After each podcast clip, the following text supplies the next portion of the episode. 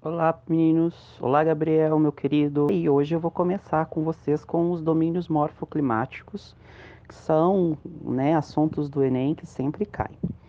É, hoje eu vou trazer para vocês um microbioma, tá? Que há três anos, quatro anos atrás, caiu no Enem e todo mundo ficou muito em dúvida, porque não tinham estudado, visto em suas salas de aula, né? Ou seja, tinha passado despercebido esse microbioma. Eu apresento hoje para vocês o microbioma das veredas.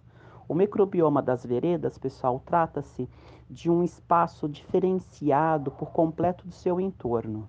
Né? As veredas elas têm algumas características, como grandes, é, grandes palmeiras, né? como a gente pode ver nessa imagem, são grandes palmeiras, é uma vegetação arbustiva, né? ou seja, que o cerca, de grande umidade, ou seja, uma das características mais interessantes das veredas é que elas são áreas de concentração de muita umidade, alguns corpos d'água superficiais, que por muitas vezes são utilizados por animais. As veredas no Brasil, elas se encontram no macrobioma do Cerrado. O Cerrado, ele domina boa parte do centro-oeste brasileiro.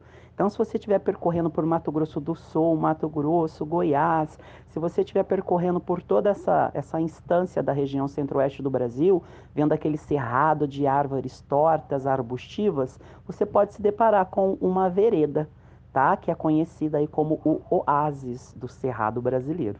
Tá? Então, essa é a dica do professor Rangel. Espero que vocês tenham curtido. Quem curtiu, fala aí. Um abraço grande para vocês. E obrigado, Gabriel, por ser essa ponte entre eu e os alunos do terceirão. Valeu mesmo. Um abraço, beijo, saudades sempre.